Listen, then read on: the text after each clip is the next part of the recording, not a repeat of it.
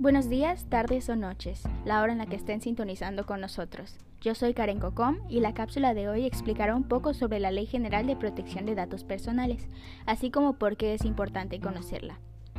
La Ley General de Protección de Datos Personales establece diversas responsabilidades a las empresas que traten los datos personales.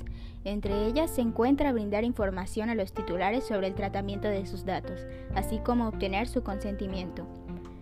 El objetivo principal de la Ley General de Protección de Datos Personales es permitir a cada persona elegir quién, cómo y de qué forma se utilizan o se comparten los datos proporcionados a terceros, personas físicas o morales.